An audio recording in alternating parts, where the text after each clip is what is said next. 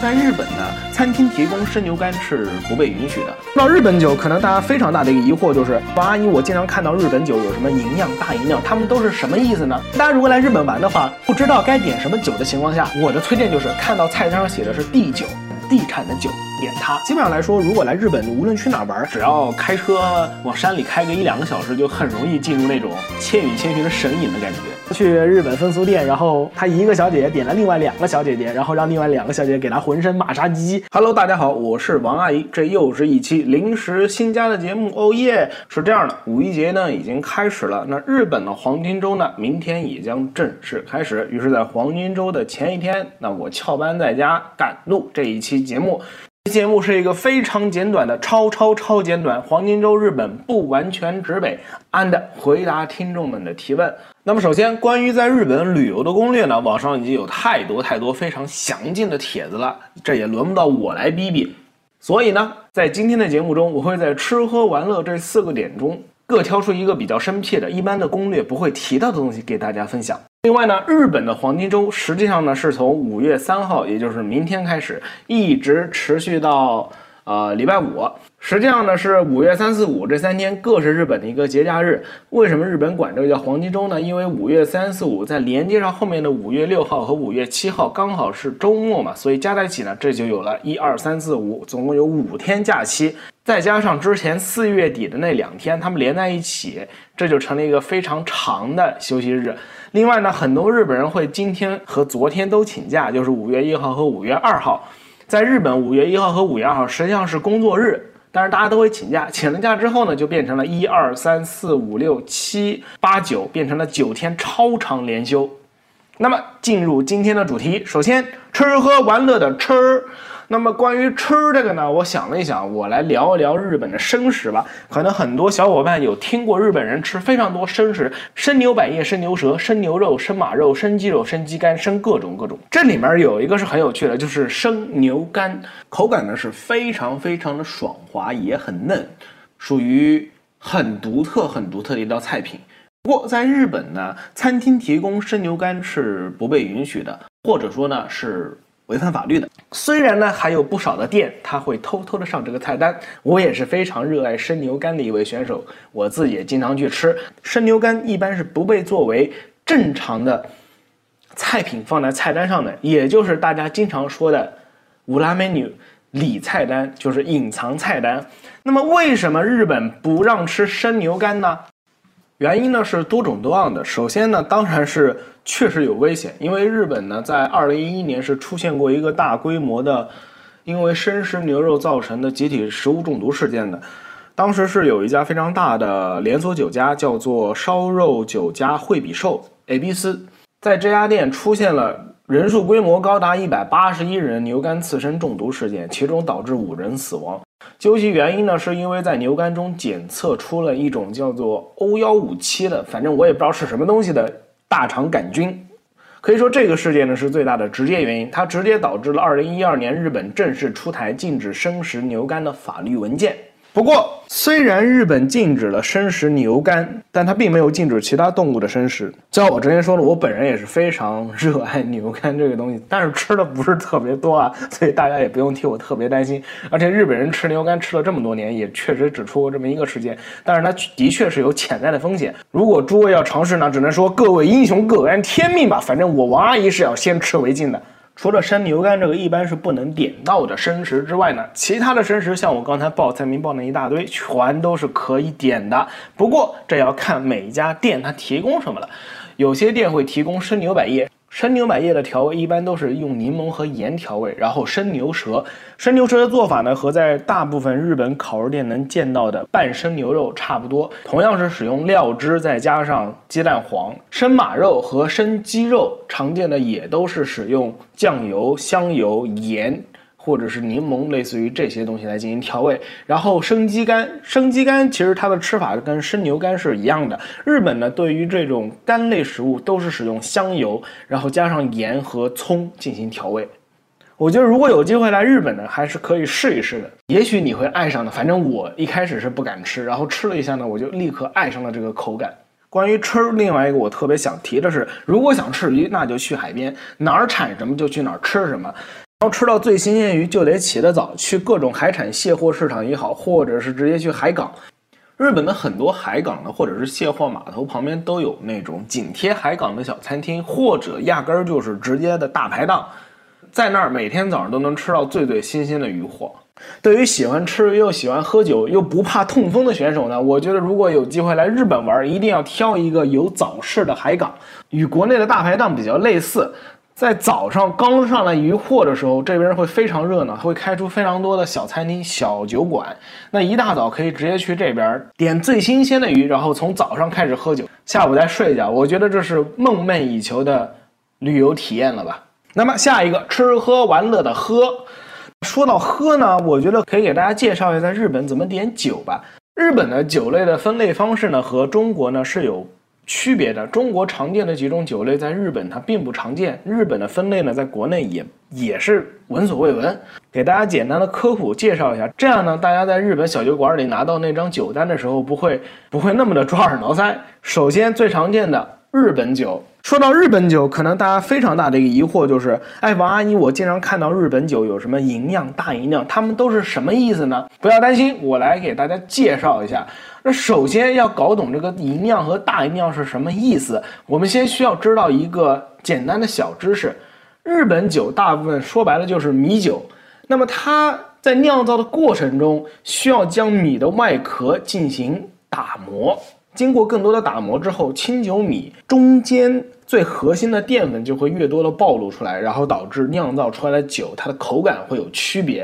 日本有一个术语叫做“精米不和 （semi b u 这是什么东西呢？它指的是打磨后剩下的米精白所占的比例，这个百分比数字越少，表示打磨程度就越高。米被打磨的越多，那么酿造所需要的原材料也会越多，这个酒的感觉就会更加的细腻，更加的醇厚，价格也就会越来越昂贵。那知道了这个概念，下面我们就可以对日本酒，也就是清酒，它的各种常见分类来进行解释了。首先就是大家最常见的大吟酿，它代表品质上乘的清酒，它的精米不合，也就是打磨百分比是百分之五十以下。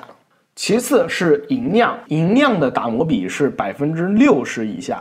再往下呢，就是所谓的纯米、纯米酒，这也是非常非常常见的一个呃商标上会贴的。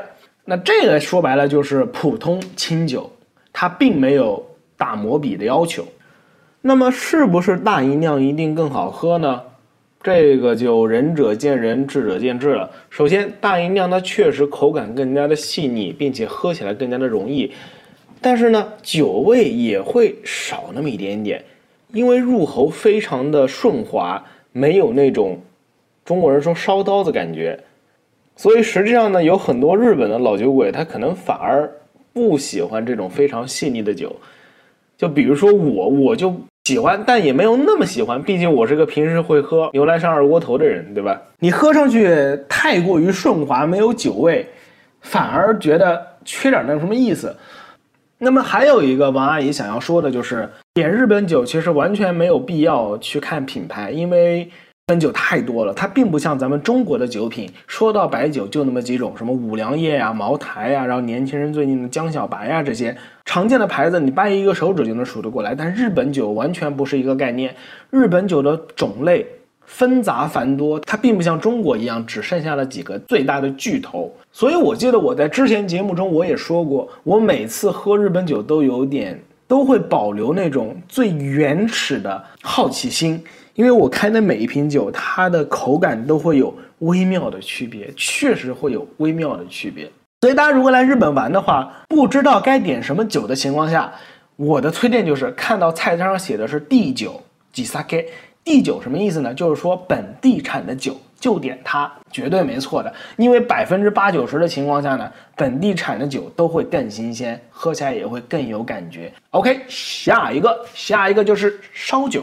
烧酒，日本念法是修秋，它和中国的烧酒（括弧指老白干啊、茅台啊、白酒啊、五粮液啊这些）它不是一个东西，它的酒精度数远远低于中国的白酒。咱们刚刚提到的日本酒，它实际上酒精度数是非常低的，有百分之十五到百分之十六左右。好吧，它也不算特别低，但可能对我们这些中国酒鬼来说，它的酒精度数就很低了。那么日本的烧酒的酒精度数一般是多少呢？日本烧酒的酒精度数是二十五度到四十度。那么常见的喝法呢，还会兑上水或者兑上 soda，它的度数就会被调得更低。关于烧酒，也有非常多的子门类。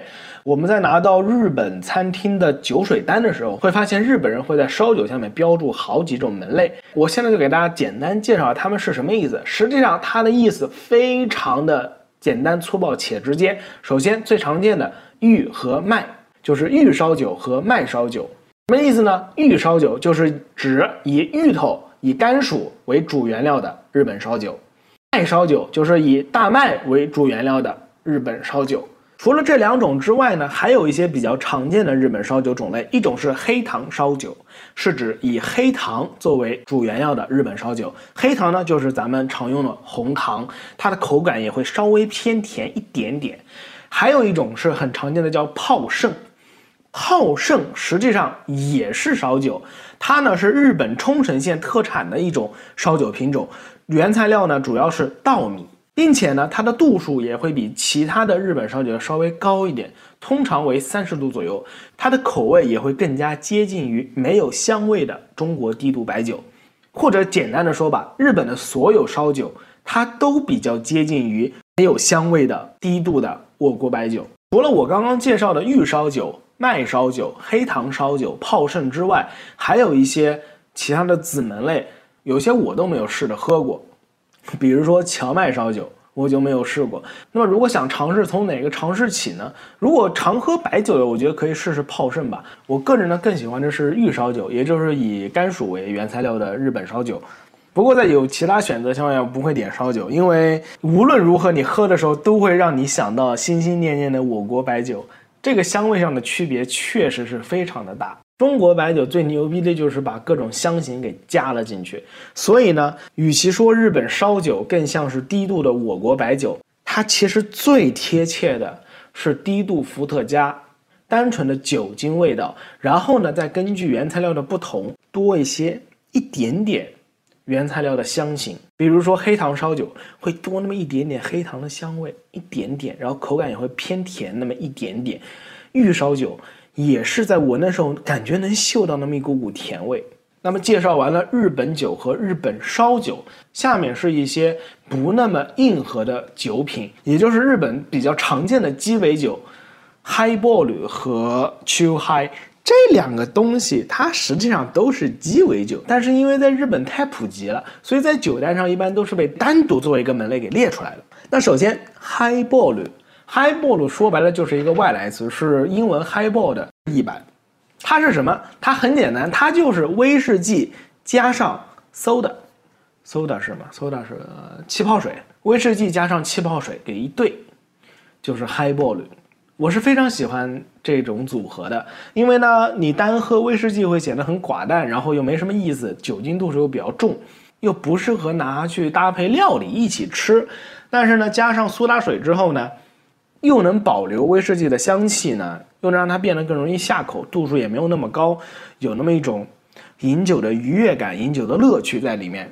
其实这里有一个冷知识，甚至有一些来日本来了很久的朋友都可能不知道的冷知识，在日本的酒单上经常见到角，就是三角形的角，角 highball。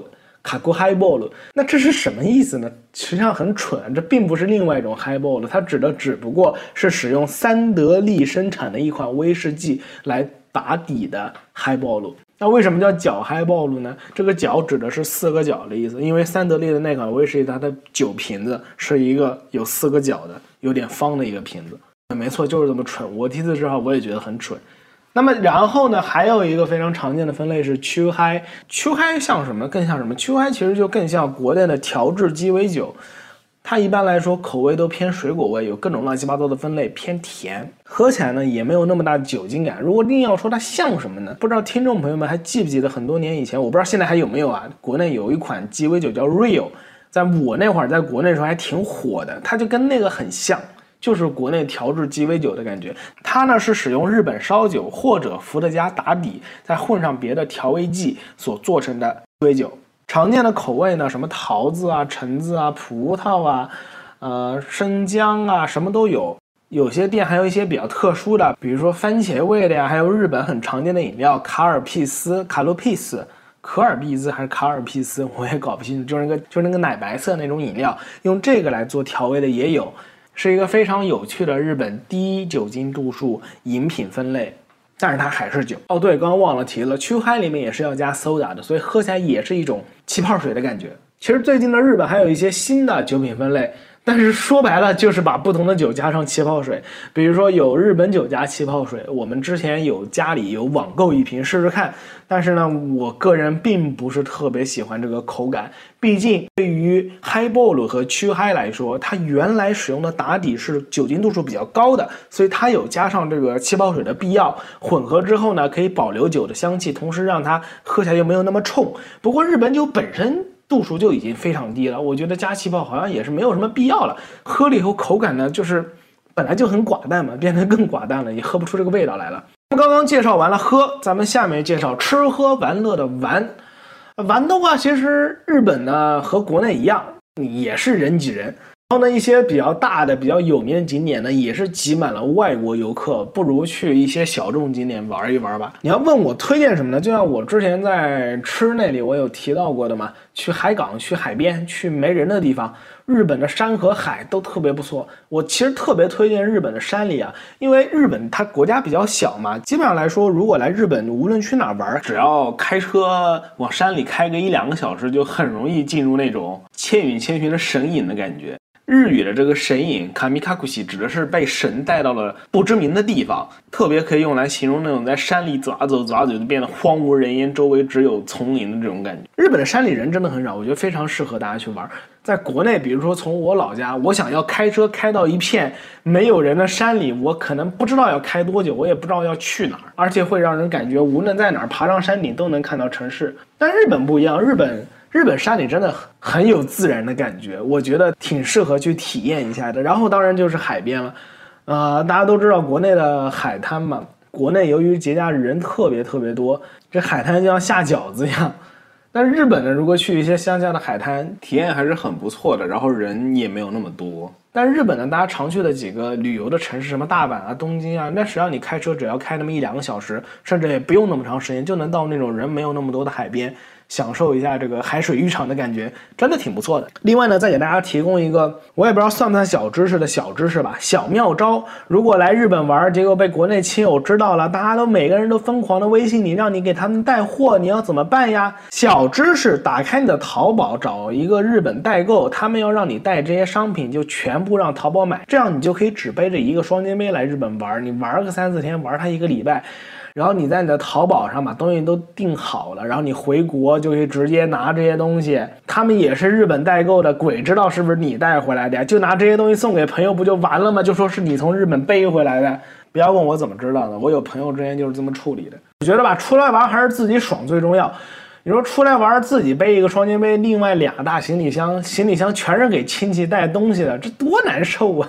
OK，那今天的最后一个关于日本不完全指北的。吃喝玩乐的乐，那关于这个乐，想聊什么呢？我想了半天，我觉得不如咱们来聊一聊日本黑暗界吧，也就是风俗。其实我相信有不少小伙伴来日本玩，对于这个抱有一些期待的吧，或者抱有一些想法的。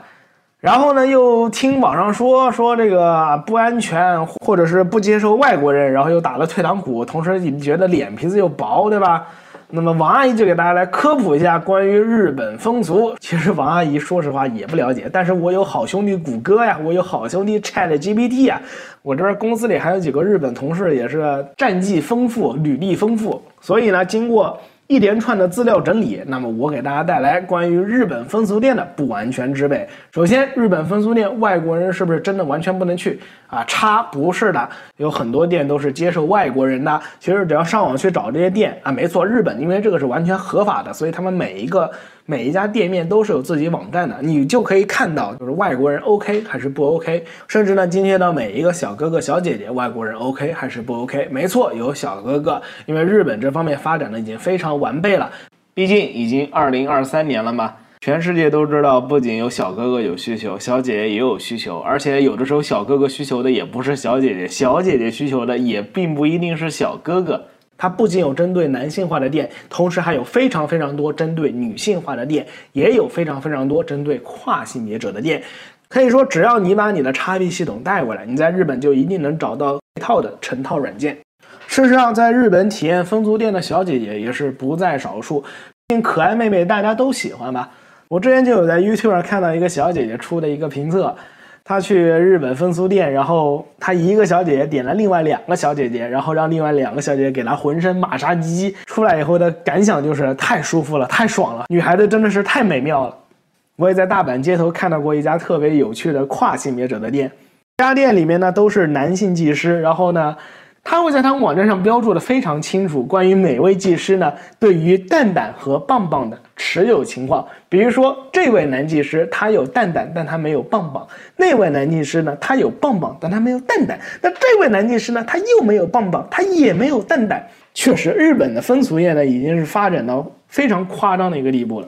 不过，针对于所有来自外国且不懂日语的游客，日本的这类店面一律是需要你懂规矩的。那么，这个规矩是什么呢？简单的说，就是不能强迫你要遵守店家的规矩，每个店家的规矩不一样。大部分是什么呢？比如说只能蹭蹭不进去。然后对于服务女孩子的店来说，也有很多规矩。比如说女孩子的指甲，它有一定的需求。有些店呢不允许你戴假指甲片，有些店不允许你指甲戴得太长。甚至我在网上看到有些店呢，在等待的时候，服务人员会要求你剪一下指甲或者磨一下指甲。这么一想也很好理解啊，女孩子长指甲如果刮坏了别的小姐姐、小哥哥，那也是不太好的。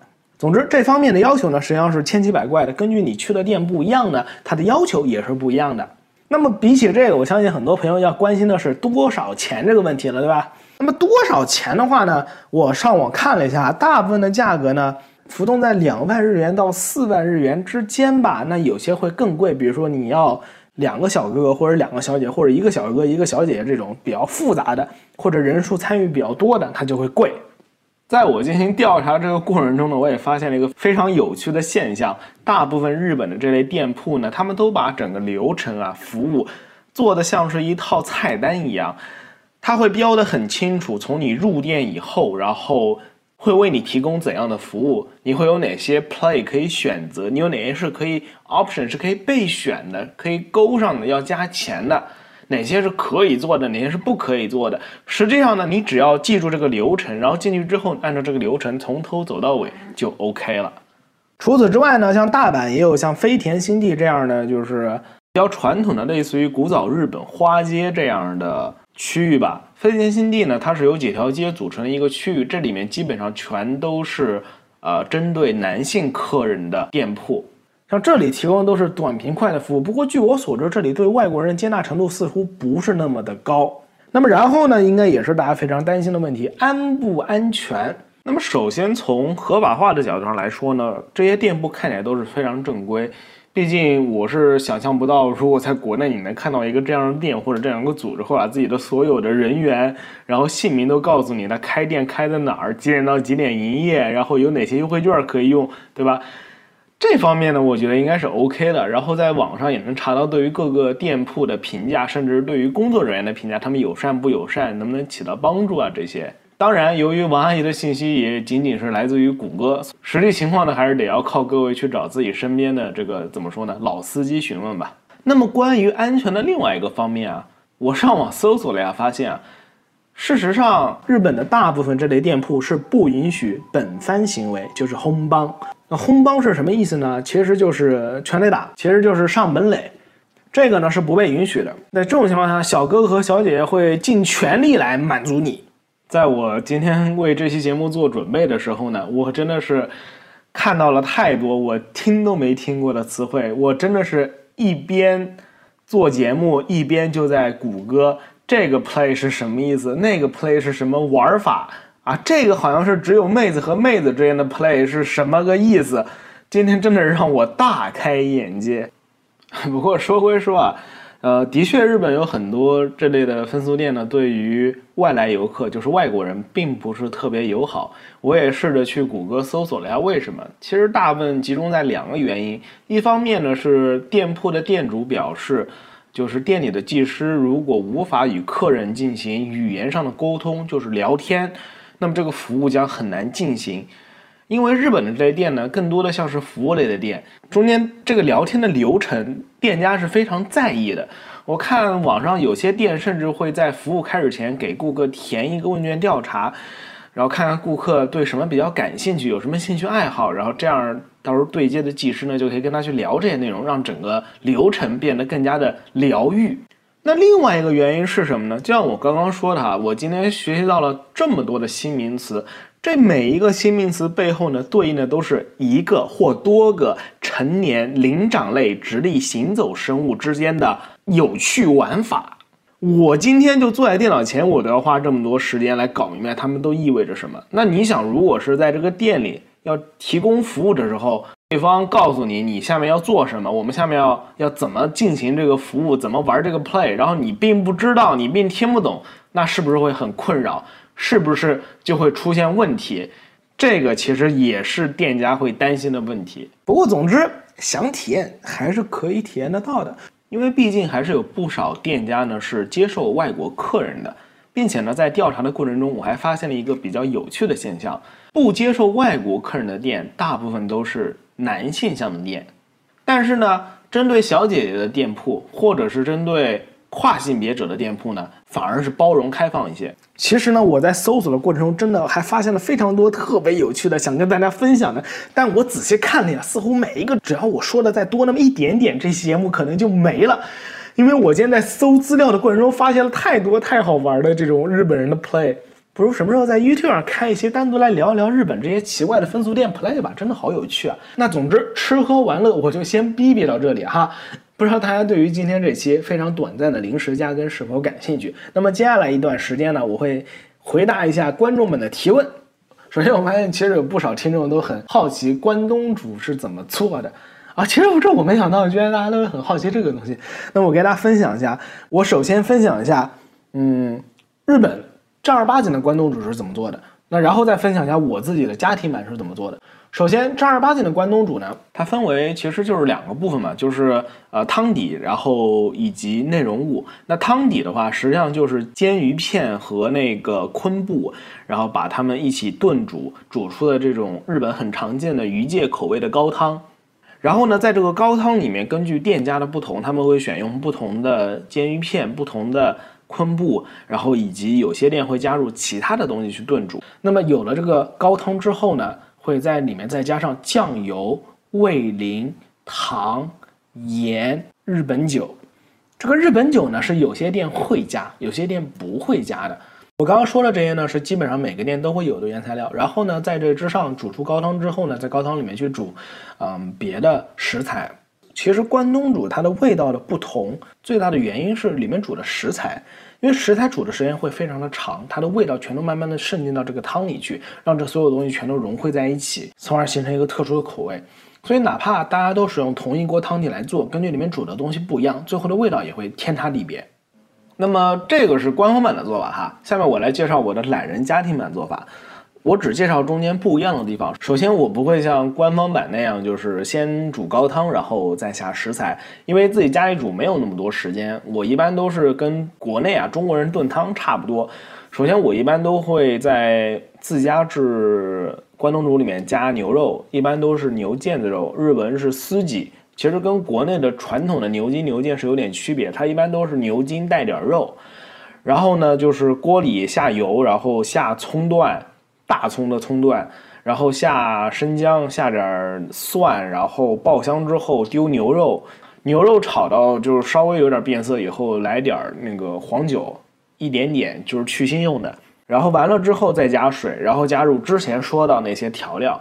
因为日本店铺版里面呢，它是要自己炖高汤嘛，然后我们自己家庭做是不会做的那么复杂的，所以使用的是日本超市可以买到的刺鱼或者打稀这两个东西，实际上是一个东西，它们都是浓缩的高汤，并且呢，原材料和制作方法是一样的，也是使用的煎鱼片和昆布，只不过呢，这个是预制做完之后浓缩完了以后，然后装到塑料瓶里放到超市里面去卖的。